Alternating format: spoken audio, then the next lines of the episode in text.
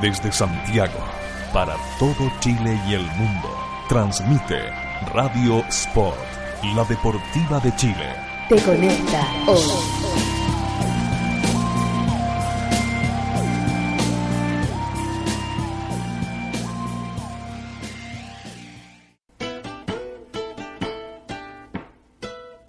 Porque la literatura y el deporte se unen. Aquí comienza Libros a la cancha. Desde este momento, Matías Claro te invita a descubrir lecturas, textos, historias y escritores en la voz de nuestros destacados invitados. Libros a la cancha es un proyecto financiado por el Fondo del Libro y la Lectura del Consejo Nacional de la Cultura y las Artes. Solo en Radio Sport, la deportiva de Chile. Te conecta hoy.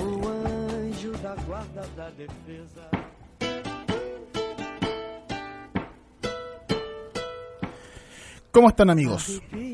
Bienvenidos a una nueva emisión de Libros a la Cancha, arroba Libros a la Cancha Twitter, Libros a la Cancha en Facebook, librosalacancha.cl, arroba Libros a la Cancha también en Instagram. Programa de hoy tenemos un invitado, un tremendo invitado la verdad, el tenor del pueblo, hincha Puma, periodista deportivo, comentarista, escritor. El 2009 obtuvo el Premio Nacional de Periodismo Deportivo de Chile. Es un honor tener de invitado entonces a Danilo Díaz. Danilo, ¿cómo estás? Bienvenido a Libro a la Cancha. ¿Qué tal? Buenas tardes, ¿cómo les va? Danilo. O buenas noches, no sé. Buenas noches. ¿Sí? Buenas noches. Jueves 9 de la noche. Ya, perfecto. Danilo, eh, hartos libros para conversar contigo. Los grandes, 80 años del fútbol chileno, Alexis, El Camino del Crack, Los Apodos de la Roja, Matador, Conversaciones con Marcelo Sala. El último, el del Matador, partamos por ese. ¿Qué va, ¿De qué va Matador?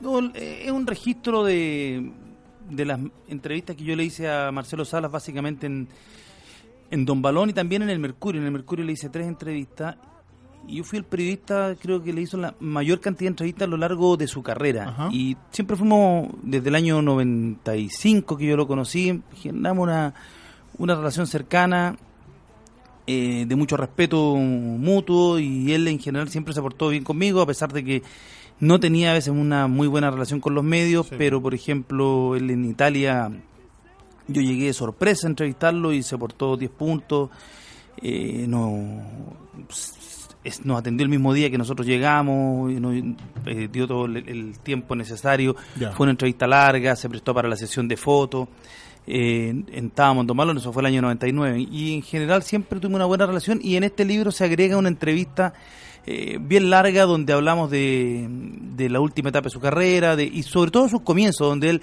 desmitifica que alguna vez fue a Colo Colo, explica que siempre fue a la U y que la opción de ante que no quedara en la U era palestino y que, este, que explica por qué se fue de, de, Deportes Temuco en esos años, por qué no pudo fichar en Deportes Temuco, que en algún momento jugó hasta de zaguero central, que lo habían visto en, jugando un preliminar por Deportes Temuco los jugadores de la U, o sea, él siempre estuvo bien bien cercano a la Universidad de Chile y ahí habla de, su carrera, hay testimonios míos de, todos los años que yo lo seguí como jugador, entonces yo creo que ese es el valor del libro, que es el registro de un jugador extraordinario, uno de los más grandes jugadores chilenos de todos los tiempos. Tú en la primera parte del libro, en eso que estaba mencionando recién, de cuando él llega a probarse, eh, dices que los jugadores, los mismos jugadores de la U cuando él llega a, jugar a la U después de ese campeonato en Temuco, le decían, desde el primer partido estábamos todos mirándote. O sea, ya sabían que este gallo era serio. Lo que pasa es que en la, él va a probar, él se va a probar y comienza a jugar, le pasa la, la indumentaria y empieza a jugar. Y lo que ocurre es que el Tano Biondi, sin que se diera cuenta él, empiezan a llamar gente, empiezan a llamarse a todos los que estaban en ese momento en el Sausal. Este, eh, Marcelo Salas llega al Sausal, que estaba ahí en, claro, ahí donde entrenaba la U. Y entonces le empieza, empiezan a llamarse y correrse la voz que vengan a ver este cabro. Y eso es porque era un jugador extraordinario que estaba yéndose a probar y que lo hicieron firmar de inmediato. Mm. Entonces, por eso que, que empezó a, correrse la voz de este jugador y ahí mm. empiezan a llegar todos ahí. Mm. Tú también contáis en el prólogo del libro que él en una conversación te dice... Eh, escríbeme, escríbeme un libro, dame una biografía. No, fue más, más que eso, fue el, cuando estábamos haciendo el libro de Alexis Sánchez. Claro. Yo me junté con él y él me habló, tuvo gran deferencia para hablar sobre Alexis, hablamos largo, tuvimos como una hora, casi dos horas. Y almorzamos incluso y él me dice, eh, todos están haciendo libros y yo podría tener un libro, pero y ahí yo le digo, pero ¿cómo no? Le digo, Obvio que sí, po. Tú eres el matador, o sea, Marcelo Sala, el mayor goleador histórico de la selección chilena. eh, o sea, si tú no tienes un libro, ¿quién puede de- decir que puede tener un libro? O sea, él, él pero en serio me dice, pero claro, en serio, en serio, ¿cómo no, no, no, no entenderlo así? Y yo creo que él, él ahí se empezó a animar y yo creo que lo que le pasó en algún momento, tuvimos varios hartos años que lo hacíamos, que no lo hacíamos. Yo creo que un momento que que interesó fue porque quería dejar un testimonio para sus hijas también y dejar el recuerdo y el registro de quién fue como futbolista. Sí, interesante eso, te lo decía fuera de micrófono de, bueno, eh, hablábamos de dos de las biografías en que tú has participado, que es la de Sala, bueno, las entrevistas con Marcelo Sala. Que y la- lo, lo de Alexis Sánchez tampoco es una biografía. No, tampoco una biografía, porque tiene que ver con... En rigor yo no he escrito ninguna biografía. No, son como crónicas los de Alexis Sánchez. De ¿no? Alexis Sánchez no, es un trabajo periodístico de reporteo. Un trabajo de reporteo donde nosotros planteamos que puede ser constituirse en el mejor jugador chileno de todos los tiempos y lo que hacemos es reconstruir su carrera como Sí. jugador desde el mundo de las inferiores Sí, sí, hasta llegar a jugar en el Barcelona, en el Fútbol Club Barcelona. No, claro, yo te digo biografía en el fondo porque también cuentan la vida de él. Era como Claro, pero porque, en un género nomás, porque se van, a ver, porque a partir de, de las entrevistas se van, Mm. se va construyendo el perfil y se va mostrando y derribando también los mitos y, Mm. y ahí va quedando claro quién fue él, quién lo descubre, cómo Claro. lo descubren, eh, que Alexis Sánchez tenía 14, 15 años y estaba en todos lados, Mm. jugaba por equipos de, de fútbol amateur, que pasó por la Católica, que pasó por por Colo Colo y cómo llega y cómo llega a Cobreloa, que lo llevan a un partido en Maipú y ahí lo ve lo hace jugar eh, Roberto Espicto y que de inmediato lo hacen firmar, o sea, pero que tampoco, como ya estaba el campeonato lanzado, se est- estaba jugando, no lo podían utilizar de inmediato y de- le perdieron la pista unos meses hasta que lo van a buscar de nuevo. Sí. En el libro, Alex, nos desviamos un poco, pero en el libro Alexis Sánchez tú además cuenta un- un- la, la relación que él tenía con los viejos de Cobreloa, Claro. con Nelson Tapia especialmente, que se transforma en una especie de padrinos para cuidarlo un poco. Es tanto el talento que ven en él que, que- que a este cabro hay que cuidarlo. Que lo van guiando. Claro. Eh, él cayó en un buen camarín. Él tuvo la fortuna de caer en un camarín con futbolistas experimentados, eh, en general de buenas costumbres, eh, que lo fueron llevando por, por el camino del profesionalismo, explicándole de qué se trataba el fútbol profesional. Y eso yo creo que fue muy relevante para él. Por eso que él fue creciendo en esta... Claro. eh, y, y no y no se, no se enredó en el camino. Igual él tenía las condiciones naturales, pero además tenía eh, una cuestión mental, un rigor mental súper súper fuerte, porque él por eso que llegó donde llegó, porque siempre quiso más, porque siempre entrenó más, porque nunca eh, escatimó esfuerzo. Si uno revisa en el libro, por ejemplo, lo que habla con lo que cuenta el, el Menta, eh, Sí. que era el que, que falleció el Menta, era el, el utilero, y Campito, Luis Campo, que ahora está bien enfermo, que era el paramédico, el mente era Luis Becerra. Y ellos dicen que desde el primer día tenía 15 años, di- 16 años cuando llega a Cobreloa y él el primero en llegar a los entrenamientos, llegaba todos los días temprano, saludaba y se iba a la- al gimnasio y se ponía a hacer pesa. Y, y estaba ahí y era uno de los últimos en irse y eh, echaban, echaban competencias con él. Él, él, por ejemplo, era- se reían porque pateaba, pateaba al arco y después iba a buscar la pelota y la traía de nuevo. O sea, un jugador que que siempre quería, quiso más, nunca se agrandó y cuando chico, cuando estaba partiendo, que perfectamente pudo haber, eh, a- haber hecho la fácil, no, él, él seguía siempre en la dinámica de, Claro. de, seguir, de seguir más arriba. Mm. Tú habláis de Marcelo Salas como el último crack en serio. Que un, un título que tú le pones ahí en la- a una de las últimas entrevistas. Eh, igual Alexis y Vidal podrían ser los futuros últimos cracks en serio, ¿no? Claro, no esta este grupo de futbolistas ya se metió en, en esa, esa lista. en es- Mm. Claro, un crack, un eh, sale un crack en serio porque siempre jugaba bien los partidos que había que jugar Sí. bien. Mientras más bravo el partido, mejor jugaba. Él triunfó en todas partes, salvo en la Juventus por la lesión.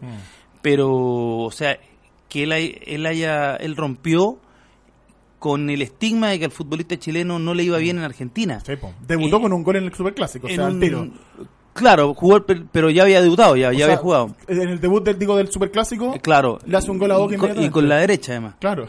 Eh, y lo que tuvo Sala en esa en, en ese momento fue que él llega a un fútbol argentino que estaba eh, dolarizado con el dólar uno a uno, Uno a uno, sí. por lo tanto lo que se pagaba en Argentina era mucho dinero y por lo tanto la cantidad de jugadores que- había jugadores en Europa pero el fútbol argentino era capaz de sostener a jugadores de gran nivel durante un buen tiempo antes de que pasaran a Europa. O sea, la competencia del fútbol argentino era muy fuerte y él llega a un equipo que venía de ser campeón de la Copa Libertadores el año 96 y con él ganan la única, el único título que le faltaba, que era la Supercopa. Y la gana en el 97 con un golazo. y con un Sala en un nivel espectacular. Yo creo que River eh, gozó de, la mejor versión de Sala, aunque también el primer año en, la Lazio fue un jugador eh, rutilante. Mm el, te lo comentaba fuera de micrófono y te lo había mencionado antes, este juego entre Alexis y, Sala, que comparten similitud, comparten comparten eh, admiración mutua. Alexis ha dicho que Marsala es su ídolo en la, en la biografía. Bueno, por eso festeja igual. Y festeja, como, claro. Y en la biografía también del Nicolea, que es coautor contigo Alexis Sánchez, en la biografía de Vidal, él habla que habla que Vidal un poco, que ya que Alexis tenía Sala, él buscó su propio referente. O sea, es, sabido por todos que Alexis admira mucho a Marcelo Sala. Eh, Sala lo ayudó. Lo, ayudó también. Dentro de todo no compartieron tanto porque Alexis Sánchez se lesionó en la selección. Y no pudo venir, pero en los partidos iniciales, en esos partidos que se jugaron en, en Austria, cuando amistoso. esos amistosos de septiembre de 2007, donde Chile juega con Austria y con Suiza. Al inicio Bielsa. Claro, el, el estreno de Bielsa en ese momento él es capaz de, de, hacer, de, de abrirse, de, de, invitarlo. Y ya los jugadores de Cobreloa, como los conocía Marcelo Sala, en algún momento se habían tenido algún acercamiento, mm. estaba Nelson Tapia, y con esos jugadores allá en el nuevo proceso eh, Sala se acerca y le da le da consejo y Alexis Sánchez absorbió los consejos, los, los tomó en, los tomó en consideración. Y además decía Marcelo Sala que era imposible que te cayera mal Sánchez porque era muy gracioso, era, siempre andaba con la talla. Eh, aunque claro, el tiempo lo ha ido haciendo, lo, ha hecho cambiar un poco, de acuerdo a todo lo lo que se dice, más que lo que se dice, lo, que comentan los mm. Jugadores de la selección y ex entrenadores y entrenadores de la selección, él es un tipo muy retraído eh, que comparte lo justo y necesario con los compañeros de la selección, pero no es, por ejemplo, de los lotes que, salen habitualmente. Él, además que él tiene la, la, idea de que cada vez que tiene libre se va a Tocopilla. Viaja, eh, entonces no quizás no, no ha generado tanto lazo como por ejemplo el mm. grupo de los jugadores que eran de la U o los que eran de Colo Colo, la banda, no ya, la banda Pitillo, además que con otros jugadores tiene una diferencia de, edad también. con el grupo mayor, donde está Claudio Bravo, por ejemplo, hay una relación compleja por la diferencia Es bien divertido lo de, lo de estos jugadores, porque lo conversamos fuera de micrófono, esto de que de Sale y Sánchez y de Vidal, y ahora para el futuro no va a tener registros de ellos, y va a poder, con mayor o menor calidad de VHS en el caso de Sala, claro. va a poder ver los goles y va a poder hacerse una idea y ver el partido entero y qué sé yo. Pero tú también tenías otro par de libros donde te enfrentas a, mm, a un poco a la memoria del fútbol chileno, específicamente en 80 años del fútbol chileno, los nombres y algunas historias del profesionalismo. Tú te metes en hacer una lista de los mejores jugadores del fútbol chileno y hay desde claro nombres como Elías Figueroa, el mismo Marcelo Salo, Zamorano, Marco Antonio Figueroa. No, Zamorano no está. Ah, ¿no tenía Zamorano? No. Ah, yo pensé que lo había No está, no, no está. Está en una parte, en un capítulo aparte y este, por una razón. En, el podio lo tenía, ¿no? No. Está, claro, está en, en, otro, en otro capítulo que... Pero aquí hablando del lo que pasa es que estos son 80 años del profesionalismo. Y ahí lo que yo planteo que Iván Zamorano, nosotros no lo vimos jugar no jugó en Chile. Flaco y cabeceador. Pero eso es, el, ahí hablas de claro, pero, pero, eso es de una de una anécdota. Sí, sí, sí, Pero Iván Zamorano lo que ocurre es que él no jugó en Chile. Él juega el 86 en, Cobres, en Cobrandino, sale goleador del torneo. Cobresal. Va a Cobresal, juega el 87 y en mayo del 88 él se va. Claro. Y él vuelve recién el año 2003 vuelve en 2003 y juega un semestre. O sea, Zamorano no, no, jugó en Chile prácticamente. Claro, y acá tú lo que tenéis, en el fondo aquí en la línea editorial es jugadores en el fútbol Del torneo local, por eso que hay jugadores extranjeros. Entonces, claro. Zamorano prácticamente no lo vimos jugar. ¿Qué podemos decir de Zamorano en el torneo local? Que fue un tremendo goleador en el inicio de su carrera en Cobresal. Claro. ¿Cuánta gente puede decir que vio jugar a Zamorano en Cobresal? ¿Cuánta gente va al estadio en El Salvador? Era cuando Zamorano salía a jugar con Cobresal y venía a jugar a Santiago, podía jugar en Valparaíso, en Iquique, pero Iván Zamorano no lo podemos considerar. Y en mm, ese mm. e Iván Zamorano está en ese grupo de jugadores donde por ejemplo el mayor, el más emblemático es Mauricio Isla. Que Mauricio Isla Mauricio Isla no ha debutado en el fútbol chileno. Él, él no ha jugado nunca, un partido en el, en el fútbol. Jaime Valdés, por ejemplo, que yo creo que está entre los grandes jugadores chilenos, Jaime Valdés pasa a ser un gran jugador chileno por su por su retorno al fútbol, local cuando viene a Colo -Colo. Lo de Palestino era un jugador extraordinario en ese momento, de una, gran gambeta y que se va muy joven. y él hace su carrera en Europa. lo, Nico Córdoba. lo mismo que David Pizarro. pero Nico Córdoba fue un jugador correcto.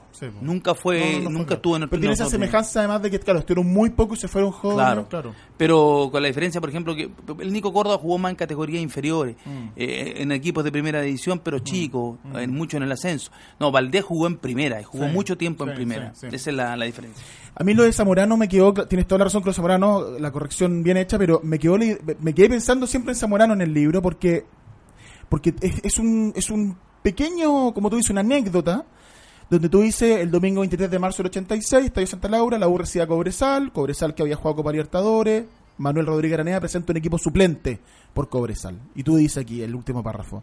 En la galería, sentado junto a mi tío Carlos, me llamó la atención un flaco alto, de mucha movilidad, batallador y de extraordinario juego aéreo.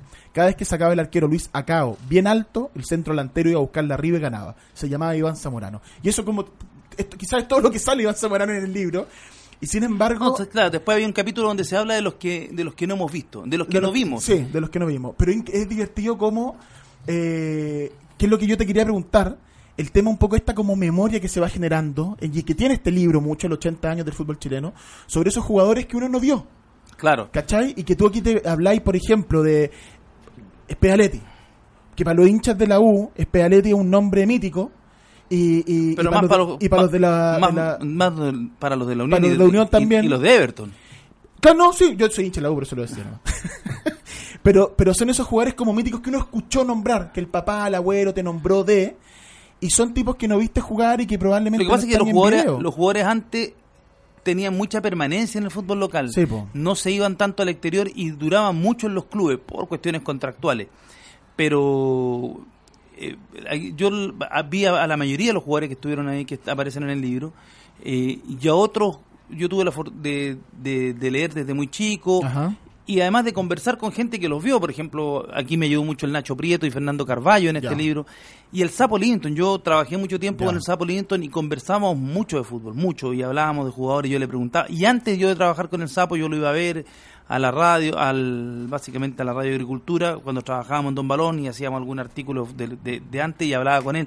Tuve la fortuna de tener buena buena relación con el Tata Riera y siempre conversé con gente mayor, con, con ex jugadores, con ex con entrenadores, entonces ellos te van formando y te van moldeando y te van diciendo quién fue mejor, quién fue bueno, quién fue más o menos, quién, de cuál es mucho más el mito. Mm. Por ejemplo, el Sapo Linton decía que Obdulio Varela en este tiempo le habría costado mucho jugar. Porque decía que era muy lento. Pero sí decía que es que Afino hubiera sido crack en estos años. el, sapo nunca fue de esa, de esa idea de que los de antes eran todos buenos y los de ahora son malos. el sapo siempre, yo creo que uno de sus mayores méritos como analista de fútbol del fútbol era que él era capaz de, decir este habría podido este no o, este es muy malo ahora y no juega en, otro ahora en otro tiempo no habría podido jugar ya, te entiendo. Bueno, acá por ejemplo hubo unos, a un par que a mí me llamaron mucho la atención porque son nombres, como te decía antes, que uno escucha. Uno cuando está alrededor del fútbol y le gusta y va a los estadios, qué sé yo, hay nombres que te van quedando. Por ejemplo, Atilio Cremache. Claro, gran goleador. Y que está el nombre en la, galería de la tribuna en, en Santa Laura. Claro, claro. Entonces uno dice, puta, yo no tengo idea quién fue él. No lo vi, no lo vi jugar, no, hay video. Un tipo que el 53 fue crack en Colo Colo, que fue crack en la Unión, no vi nada de él pero son nombres que uno tiene en la cabeza. Claro, que fueron quedando en el registro y, ahí es muy importante el aporte que hizo Edgardo Marín. Mm. Porque Edgardo Marín, cuando no había mm. nada, él fue capaz de realizar un gran trabajo como la historia de los la historia de los campeones. Mm que recupera y hace el registro de todos los campeones del fútbol chileno, eh, saca los planteles, el, registro de los partidos, porque el, periodismo chileno no fue nunca muy eh, prolijo en eso, nunca fue un periodismo que apuntara mucho al dato, a la estadística, como por mm. ejemplo lo ocurre en el Río de la Plata, claro. Eh, con los, en Argentina, en Uruguay, en el fútbol brasileño. O sea, el fútbol chileno siempre careció de eso. Mm. Yo diría que en los años 70 recién comienza a vislumbrarse un poco más pero antes no, no existía. Entonces se apelaba mucho a la memoria y lo que hizo Marín fue que sistematizó, hizo una gran investigación y con dos trabajos claves para mi, a mi juicio del, para el fútbol chileno, la historia de los campeones y la roja de todo. Y además de esos dos grandes trabajos que hizo Marín, después el año 95 él escribió la historia del centenario. Sí que entonces es otro gran trabajo de, de, Marín y eso me, a mi juicio es lo que le da la columna vertebral a la historia de nuestro fútbol. Mm. Sin esos tres trabajos todo lo que vino después eh, hubiera sido imposible y a partir de ahí está el registro de los grandes cracks. Eh, hay hablado de, de estas entrevistas, de estas conversaciones, dijiste que para el libro Los 80 años del fútbol chileno fue muy importante conversar Claro. Conversar con, con Néstor Isela, conversar con Ignacio Prieto, conversar con el Sapo Livingston. Eh, pienso, con el Tito Fuyo también. Siempre, siempre hablábamos con Tito, con Tito Entonces es bonito pensar que, que se construyen libros y se construyen obras a partir de la conversación. El libro es Sala, el subtítulo es Conversaciones con Marcelo, Matador, Conversaciones con Marcelo Sala.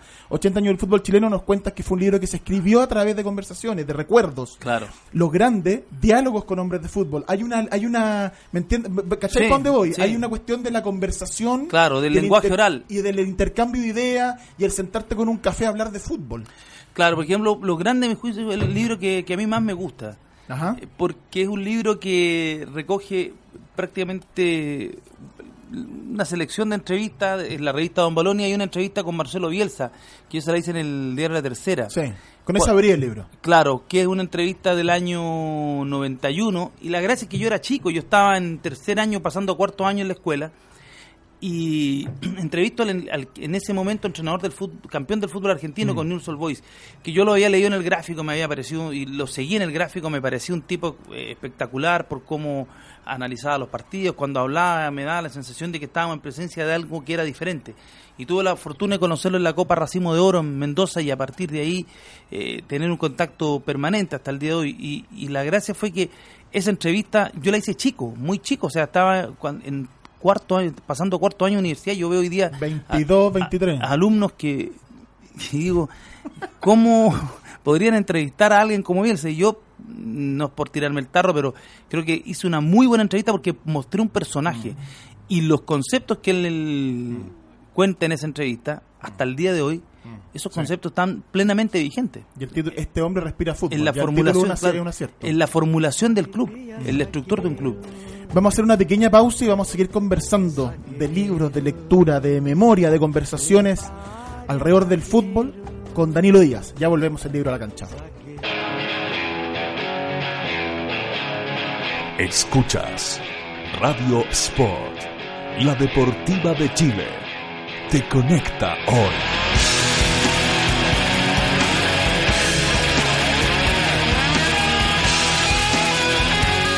Te conecta hoy.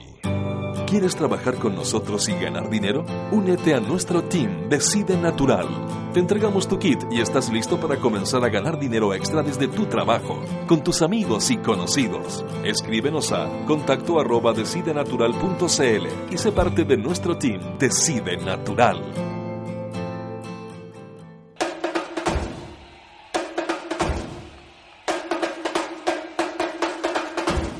El mundo de Internet cada vez se hace más necesario para el diario vivir y la web muchas veces nos ayuda a tomar las mejores decisiones. Y en el fútbol esto también es fundamental. Por eso nace sascaut.com, una plataforma online especializada en profesionales del mundo del fútbol. El proyecto más ambicioso en la mediación de futbolistas y entrenadores a través de todo el mundo. Visítanos en www.sascaut.com y comprueba la seriedad y profesionalismo de nuestro trabajo en el mundo del fútbol. Sascout.com, lo mejor. Casa Nueva Eventos. Entregamos soporte audiovisual para todo tipo de eventos, corporativos, seminarios, conferencias, charlas sociales, matrimonios, cumpleaños, graduaciones, recreativos, premiaciones, tardes deportivas, zumba. Te asesoramos con nuestro sistema de sonido, iluminación, video proyección profesional. Realizamos pequeños y grandes eventos, reuniones, lanzamientos de productos, desfiles de moda, empresas, la tecnología al servicio de tus ideas. Casa Nueva Eventos. Visítanos en www.casanuevaeventos.cl. Bye. El fútbol se viste de pantalón largo. Revista de cabeza. Una nueva mirada a los temas que nos apasionan. Fútbol, política, cultura y sociedad. Todo en una misma revista. 100% digital. Con reportajes y entrevistas en profundidad. Libros, música y cine. Todo de la bolera. Es la revista que estabas esperando. Encuéntranos en www.decabeza.cl. En Ciudad Deportiva Iván Zamorano tendrás el privilegio de practicar tu deporte favorito al aire libre y con una hermosa vista a la montaña. Ven con tu familia y amigos a disfrutar de nuestras instalaciones con estacionamiento privado y muchos beneficios pensados para ti. No dejes pasar esta oportunidad y visítanos en www.ivanzamorano.cl.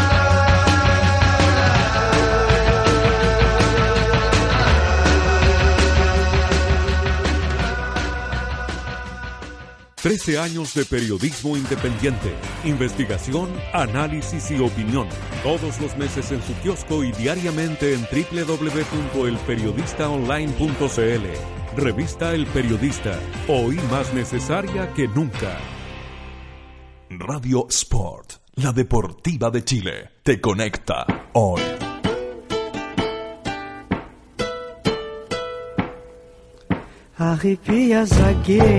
Estamos de vuelta, amigos. Estamos de vuelta en Libros a la Cancha, arroba Libros a la Cancha, Twitter e Instagram, Libros a la Cancha en Facebook, librosalacancha.cl.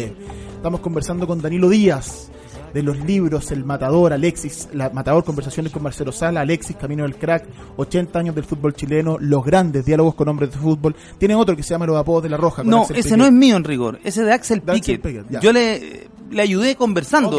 Nos sentamos y, me puso ahí en el. En, tiene está como coautor. Claro, en los créditos me puso. pero, pero hablamos harto ahí de, eh, de, jugadores. Yo le ayudaba de repente, oye, me acordé de este, me acordé de este otro, y, ahí me puso el accent. Estábamos hablando antes de irnos a la pausa sobre el tema de la, del conversar y hacer periodismo. Y, hay una pregunta que te quería hacer sobre eso que tú narrabas de llegar a Bielsa eh, y de tener un poco como el atrevimiento, ¿no? El descaro de ser un cabro chico veintitanto y, llegar a hablar con un entrenador profesional campeón del fútbol argentino. ¿Cómo, ¿Qué consejo tú le puedes dar a todos aquellos que estén estudiando periodismo, que les guste entrevistar, que les guste conversar? ¿Cómo se aborda el acercarse a una persona para preguntarle cosas así de abstracto? Él era, él era el él era el técnico de News. Y yo me acerqué, fui con un colega de, de la revista del Mercurio en ese momento, con César Olmo, que somos amigos, pues fue jefe mío. También autor del eh, libro. claro. Y bueno, llegamos ahí, estuvimos, eh, lo abordé yo, el, me acuerdo, esto fue un sábado y él iba subiendo al bus porque jugaban un rato, me dice, venga mañana a tal hora. Pero yo lo, abordé desde la perspectiva que yo llevaba, llevaba un buen tiempo trabajando. Yo empecé a trabajar el año 89, en octubre del 89, en el diario La Tercera como colaborador de fin de semana. Entonces ya tenía no mucha experiencia, pero había entrevistado a harta gente, había hablado con harta gente y ahí fue que me, acerqué a, a Marcelo Bielsa, yo sabía quién era. O sea, lo primero es tener conocimiento del personaje al cual tú vas a entrevistar, saber quién es, informarse, saber quién es, eh, qué es lo que piensa, qué es lo, qué es lo que ha dicho. Eh, era, un Bielsa muy joven, un Bielsa salvaje, yo te diría, un Bielsa con 34 años. carajo, de esa época. Claro, pero un Bielsa que igual siempre mantuvo la forma, la corrección, muy obsesivo en ese momento por explicarte lo que él estaba haciendo cuando tú hablabas. Él, él no tenía problema para dar entrevistas. El, el cambio lo tiene a partir del año 98 cuando asume la selección argentina. Y ahí él dice, todos los medios son iguales, para como todos los medios son iguales no los voy a poder atender a todos, solamente voy a hablar en conferencia de prensa. Y es algo que ha mantenido hasta el día de hoy y él dice que le ha servido, le, ha ayudado mucho, que, lo, que le permitió descomprimirse y vivir con menos estrés. porque Guardiola hace lo mismo. Y un montón de, entrenadores. claro, Pisi, por ejemplo, está actuando de la misma manera. O sea, eh, Peckerman actuó igual. Ah. Entonces, bueno, pero fue una entrevista muy larga además, porque estuvimos a las 11 de la mañana y estuvimos hasta las 2 de la tarde, fácil. Y él se paró porque tenía que ir a cenar, a almorzar con, con los jugadores. Eh, aunque él Pero sí- pudiste estar ese rato porque precisamente llegaste preparado, Claro. obsesivo del fútbol, Y él sabía- te- se dio cuenta de eso. y él quería saber mucho de- del fútbol chileno, tenía Ya. antecedentes y nos preguntaba, no, tuvo, fue una, una muy buena conversación, una conversación larguísima y ahí se, se entabló un- una relación de respeto, yo diría de amistad hasta el día de hoy y ahí fuimos, co- eh, quedamos en un acuerdo que yo le mandaba recortes y los suplementos de los diarios chilenos y él me mandaba material de allá y así, así se fue manteniendo. en ese- al principio de los 90, bueno, hasta que hubo internet, así uno se tenía que informar. Claro. Yo, bueno, yo- a mí me llegaba el gráfico, él me mandaba la solo, solo fútbol toda la semana. Entonces, no, era bien interesante eso. ¿Se nota cuando uno hace una entrevista que el tema te apasiona para que el entrevistado se dé cuenta de eso? ¿Lo abre un poco quizá? Depende del entrevistado, yo creo que siempre mucho depende del entrevistado, pero también es importante el respeto que uno tiene hacia el al, al interlocutor, que te noten preparado. Ya. Ahora, si el entrevistado está mal agestado, está enojado, está molesto, no hay mucho que hacer. O no, o no tiene ganas de conversar, o lo está haciendo por compromiso. Ya. O sea, por eso que el lugar de la entrevista siempre es clave. Ah, Eh, que, el- que el- la persona cómodo, esté cómoda, que, que pueda concentrarse, que se pueda meter en el tema. Ya, buen dato ese. Sí. Que hacer una buena entrevista elegir un buen lugar. Claro. Ya. Oye, más que uno, el, que el entrevistado este, se sienta se sienta como, claro, claro, claro, claro, que él esté como. El café que le guste, qué sé yo. Danilo, em, ¿cómo es tu relación con la lectura? ¿Cómo es tu relación con los libros? Eh, lees, lees, le- lees mucho, me imagino, además de cosas, lo, lo han mencionado, las revistas deportivas, todo eso. ¿Cómo fue tu- diarios. los diarios? ¿Cómo es la relación tuya con la lectura, con los libros? Yo más bien soy de, de lectura periodística, Ya, de libros de periodismo. perfecto. Por ejemplo, los libros de Zipper, el libro de. Agustín Edwards, eh, la historia oculta del régimen. la investigación periodística Claro, es como lo que siempre he, he leído.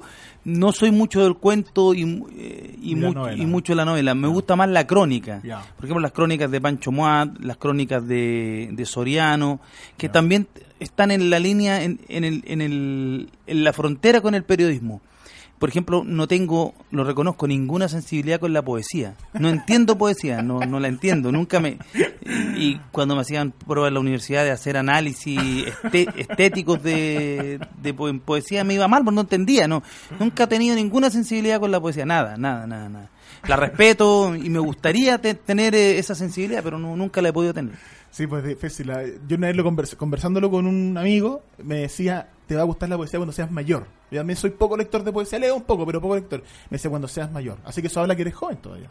No, pero ya tengo 49, es difícil. No, no, es una cuestión de, de actitud también. Pero me gustan mucho lo- los libros periodísticos, por, por ahí va lo, lo mío. Ya, y de siempre hay, una, hay un par de preguntas que yo hago eh, a los invitados que me interesa por el tema, como este programa tiene la- el, el espíritu de hacer fomento a la lectura, de poder eh, invitar a la gente a que conozca más libros.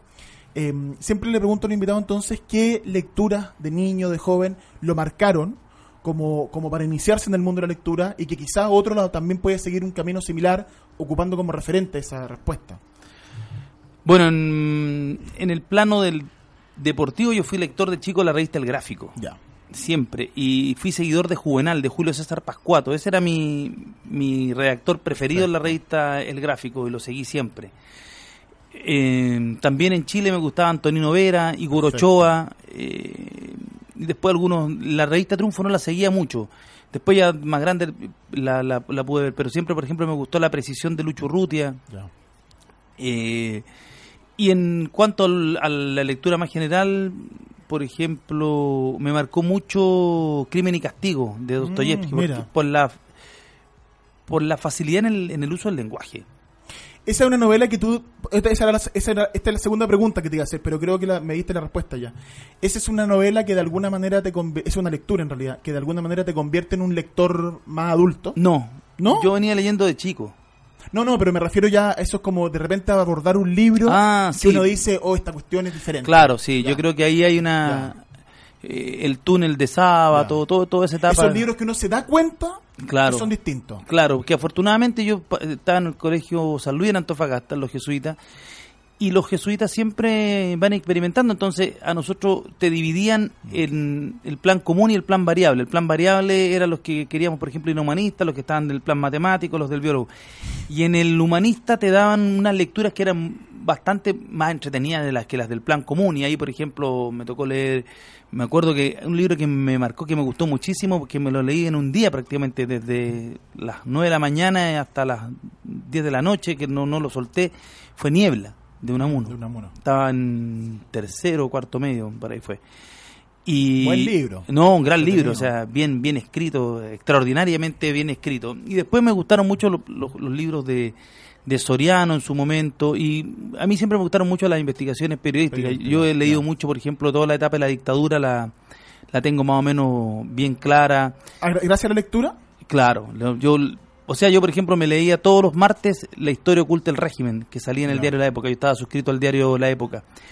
Y después tuve la fortuna de hablar de, en su momento con Manuel Salazar, que me explicó varias cosas del libro. Igual escribí un reportaje sobre los 10 años de. A, a 20 años de la primera protesta, el año 2003, pero un editor le metió mano al, y, y destruyó el trabajo. O sea, le metió mano los tres, me pidió por favor, sí, que lo, que lo voy a hacer, y le metió mano los tres, cuatro primeros párrafos y lo destruyó. Porque hay un gran redactor que falleció, que era el gráfico, que era especialista en básquetbol, Orlando Ricardo Orcasitas, que, cuyo seudónimo era Oro. Y él tenía dos frases. El archivo no muerde y la memoria no existe. Y yo creo que ese editor que tomó ese texto escribió de memoria, de lo que él creía que estaba bien y se acordaba. Y no, y no era así. Había que ir a la fuente, había que ir al archivo. Porque el archivo es clave en esto. Sobre todo para esos libros que tú escribes, las fuentes periodísticas, de lograr construir la, la consistencia que ese texto Por merece. ejemplo, el libro de Agustín Edward me parece, ahí hay un libro brillante, Claro. la cantidad de datos, de antecedentes, Mm, mm. eh, y ahí uno se, se va dando cuenta de- del oficio Mm. del trabajo periodístico. Eh, Danilo, nos va quedando pocos minutitos, entonces te quiero hacer dos, dos, tres preguntas más. Una de ellas es que mm, nos recomiendes eh, aquella, aquellas lecturas, aquellos libros que te gustaría que otros, que los auditores descubrieran. Si esos libros que de repente tú leíste y dijiste, "Pa- aquí en este libro se lo tengo que pasar a alguien, es muy bueno. ¿Qué libros tú nos recomendarías que cumplan ese requisito? Difícil, Es una muy buena pregunta. difícil pregunta, buena pregunta pero difícil. A mí me gustó mucho Artistas Locos y Criminales ¿Ya? de Soriano. Soriano. Me gustó muchísimo, no me recuerdo en este momento cuál es el libro, porque yo lo busqué como el libro de la de las mejores columnas de Santiago Segurola en el diario. El País. Un libro que se editó al, creo que fue el año 2013, 2014, ¿Ya? que lo presté y me lo perdieron, Ah, pero conseguí ¿Eres nuevamente... de, ¿Eres de nuestro tiempo? eh, 25 años de periodismo deportivo, Santiago Segurola, ¿puede ser ese? sí, a ver, la, la portada era una portada blanca. Eh, sí, ¿Ese? sí. Héroe de nuestro tiempo. Héroes de nuestro tiempo. Es un, está escrito realmente bien. Ya. Es un muy buen libro. ¿Ese libro de qué trata? Es un libro de sus crónicas. Las crónicas de él. sus crónicas Ya. y sus columnas de opinión. Ya. Eh, ¿Qué otro más? Pero está, está demasiado bien escrito. Está, está en un nivel superlativo. Ya. Y hay un registro ahí del deporte de los últimos 40 años, 30 años, donde él habla eh, como testigo y con, con una pluma extraordinaria. Después, bueno, los libros de Cipre, me parece que Ya. para todo aquel que quiera estudiar periodismo está, están ahí. Los libros de las investigaciones. Sí, y el libro El Flaco Fluxá, Rodrigo Fluxá, el, el del caso Samudio, Sí. porque él, des- más que destruye, él pone en jaque, cuestiona y demuestra que las teorías iniciales estaban absolutamente erradas. Mm, Hay una investigación, pues el libro es Que termina siendo base la- de la de, serie. de la serie. Sí. Y Fluxá también es un, es un periodista que tiene una relación con, con- con el deporte. Él trabajó mucho en deporte y él tiene un gran libro, el, el, el lado B. cron- El lado B del deporte el, chileno. el lado B del deporte, que son grandes Sí, crónicas, grandes entrevistas, que está muy bien hecho, está muy bien, muy bien estructurado. Y tiene otro con Casi Yalil de, la- de Leones. Claro, sí, de los jugadores, de los de la jugadores Golden de- de- Melon, de los- sí. sí. Eh, para ir terminando, Danilo, hay una la última pregunta que me queda. Lo hemos conversado a lo largo del programa, pero quiero volver a vol- volver a ella. El tema de la conversación, fíjate, qué importante a lo largo de lo que tú has mencionado siempre, ahora en esta respuesta, el conversar, el, el, el, el- el escuchar al otro. ¿Cachai? Es que la, la, Como fuente de información. la también, conversación es, es la base. La entrevista me parece que es Mm. un género periodístico. Por de- sí mismo, ¿no? No, es un género periodístico, Mm. pero además que de pronto desdeñado en algún momento por flojera, en Mm. algún momento porque es más fácil llegar por el lado y ahí por eso que en Chile eh, en algún momento prendió tanto el perfil, los Claro. perfiles periodísticos y se evitó la entrevista. Mm. Alguien decía, un director de un diario, un tipo con bastante poder en los medios en Chile, decía que las entrevistas no tenían valor noticioso. Tienen valor noticioso en cómo se hace la entrevista. O cuestionaba el valor noticioso de la entrevista. La entrevista tiene en, en, sí un peso específico y hay que saber hacer la entrevista, y hay que madurarla y hay que saberla llevar pero hay que respetar al entrevistado, hay que poner lo que él dice, no lo que yo quiero que diga. Y yo creo que un problema que existe hoy día en el periodismo en Chile es que los editores tienen la tendencia a querer que, sobre todo en el periodismo escrito, que los redactores escriban como ellos y mm. meterle mano a los textos a la pinta de ellos. Mm. Y quieren que los entrevistados digan algo que ellos tienen pensado que debería decir. Mm. Mandan con la cuña lista, con el título listo. Y eso no, no corresponde. Eso, me parece que es de las peores cosas que le han pasado al periodismo en Chile en los últimos 20 años. Y con eso se produce una uniformidad. Los textos empiezan a aparecer. Claro, y, y, falta pluma. Yo creo que uno de los problemas del periodismo hoy día en Chile es que falta pluma. Es que está escribiendo poco, los textos cada vez son, son más cortos. Yo, por ejemplo, eh, extraño que, que nos escriba gente como Roberto Brodsky, mm. eh, como Pancho Moat, que nos estén escribiendo en un diario. Mm. A mí me llama la atención, por ejemplo, en Argentina uno ve en los diarios y en, en, Europa también los redactores, hay redactores que tienen cierta edad y que no dejan, no, pasan de moda. Hoy día, hoy en Chile ve con suerte que Edgardo Marín escribe una columna. Mm pero Edgardo Marín podría escribir más, Julio Salviat debería estar escribiendo en un diario, Igor Ochoa, mm. eh, Eduardo Bruna, Lucho mm. Urrutia, eh, Humberto Humada, mm. que acaba de ser Premio Nacional de Periodismo Deportivo, o sea, acá, grandes plumas, como acá hay un desdén por la por la pluma. Yo creo que hay un desdén por la por la historia y por el por el registro y nos dejamos llevar mucho por el título. ¿Faltará lectura también en los nuevos? Sí, sí, sí. Eso afecta, ¿no? sí, falta lectura porque también ellos no tuvieron la oportunidad que tuvimos nosotros de leer el gráfico o leer estadio. Mm. O sea, eran referencias fundamentales y estadio y sobre todo y el gráfico era una el gráfico una revista extraordinaria. Mm. El gráfico en su momento tiene que haber estado entre las tres mejores revistas del mundo y yo creo que ha sido lejos el medio más influyente mm. y más importante y el mejor de habla hispana. La generación mía que estamos en los, en los 30, 35, nosotros leímos La On Balón, donde tú trabajaste. Claro. Y La On Balón tenía un poco lo del gráfico, de además tener buenas columnas, buenos textos, buenas plumas. Es que estaba hecha con amor, con cariño y estaba hecho con planificación, con trabajo y mm. había una mecánica de trabajo. Eso fue lo que identificó a Don Balón. Eh, y la escuela que dejó Don Balón se nota hoy día en que está Felipe Vial en el Mercurio, Pablo Pablo Aravena en el Mercurio, Hugo Marcone, César Olmo, están en, en TVN. Eh, Guarelo pasó por Don Balón, Lucho Urrutia, o sea, y Don Balón dejó una escuela y, un registro muy importante que le dio historia al fútbol chileno en base al dato duro. Don Balón fue el creador de los anuarios, el creador de los todo fútbol, del, del balance y del premio. Nosotros entregábamos premios y reconocíamos a los mejores y ah. eso se ha ido perdiendo. Ah. No, y yo creo que no ha habido ninguna ceremonia como la que hacía Don Balón. Mm. Danilo, te quiero dar las gracias por tomarte el tiempo, final de año, las vacaciones están ahí a la vuelta, el descanso llama. Eh, te quiero dar las gracias por tomarte el tiempo, por venir al libro a la cancha. Muchas gracias por venir. Gracias a ustedes por la invitación y que les siga yendo bien. Escuchas Radio Sport, la deportiva de Chile. Te conecta hoy.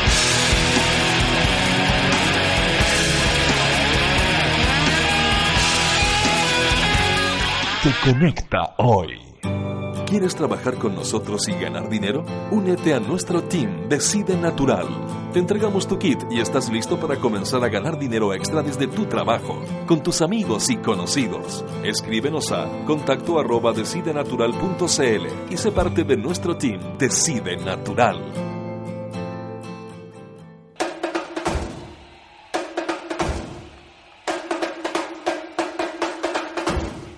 Mundo de Internet cada vez se hace más necesario para el diario vivir y la web muchas veces nos ayuda a tomar las mejores decisiones. Y en el fútbol esto también es fundamental. Por eso nace sascaut.com, una plataforma online especializada en profesionales del mundo del fútbol, el proyecto más ambicioso en la mediación de futbolistas y entrenadores a través de todo el mundo. Visítanos en www.sascaut.com y comprueba la seriedad y profesionalismo de nuestro trabajo en el mundo del fútbol. Sascaut.com, lo mejor. Casa Nueva Eventos. Entregamos soporte audiovisual para todo tipo de eventos, corporativos, seminarios, conferencias, charlas, sociales, matrimonios, cumpleaños, graduaciones, recreativos, premiaciones, tardes deportivas, zumba. Te asesoramos con nuestro sistema de sonido, iluminación, video proyección profesional. Realizamos pequeños y grandes eventos, reuniones, lanzamientos de productos, desfiles de moda, empresas, la tecnología al servicio de tus ideas. Casa Nueva Eventos. Visítanos en www.casanuevaeventos.cl. El fútbol se viste de pantalón largo. Revista de cabeza. Una nueva mirada a los temas que nos apasionan. Fútbol, política, cultura y sociedad. Todo en una misma revista. 100% digital. Con reportajes y entrevistas en profundidad. Libros, música y cine. Todo de bolera. Es la revista que estabas esperando. Encuéntranos en www.decabeza.cl. Ciudad Deportiva Iván Zamorano tendrás el privilegio de practicar tu deporte favorito al aire libre y con una hermosa vista a la montaña. Ven con tu familia y amigos a disfrutar de nuestras instalaciones con estacionamiento privado y muchos beneficios pensados para ti.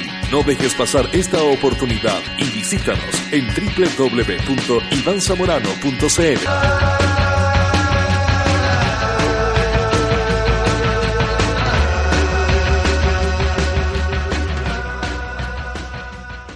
13 años de periodismo independiente, investigación, análisis y opinión. Todos los meses en su kiosco y diariamente en www.elperiodistaonline.cl. Revista El Periodista, hoy más necesaria que nunca. Radio Sport, la deportiva de Chile, te conecta hoy.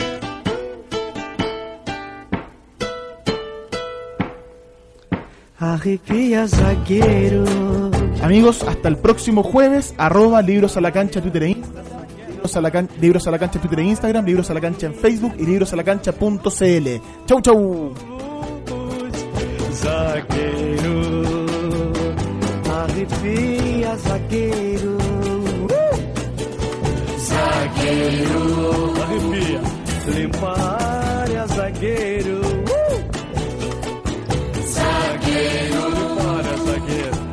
Zagueiro. Termina Libros a la cancha, pero ya vuelve para seguir descubriendo lecturas, textos, historias y escritores en la voz de nuestros invitados. En siete días más volveremos con un nuevo capítulo, pero si quieres mantenerte conectado a la literatura y el deporte, visita www.radiosport.cl y librosalacancha.cl. Libros a la cancha es un proyecto financiado por el Fondo del Libro y la Lectura del Consejo Nacional de la Cultura y las Artes, solo en Radio Sport, la deportiva de Chile, te conecta hoy.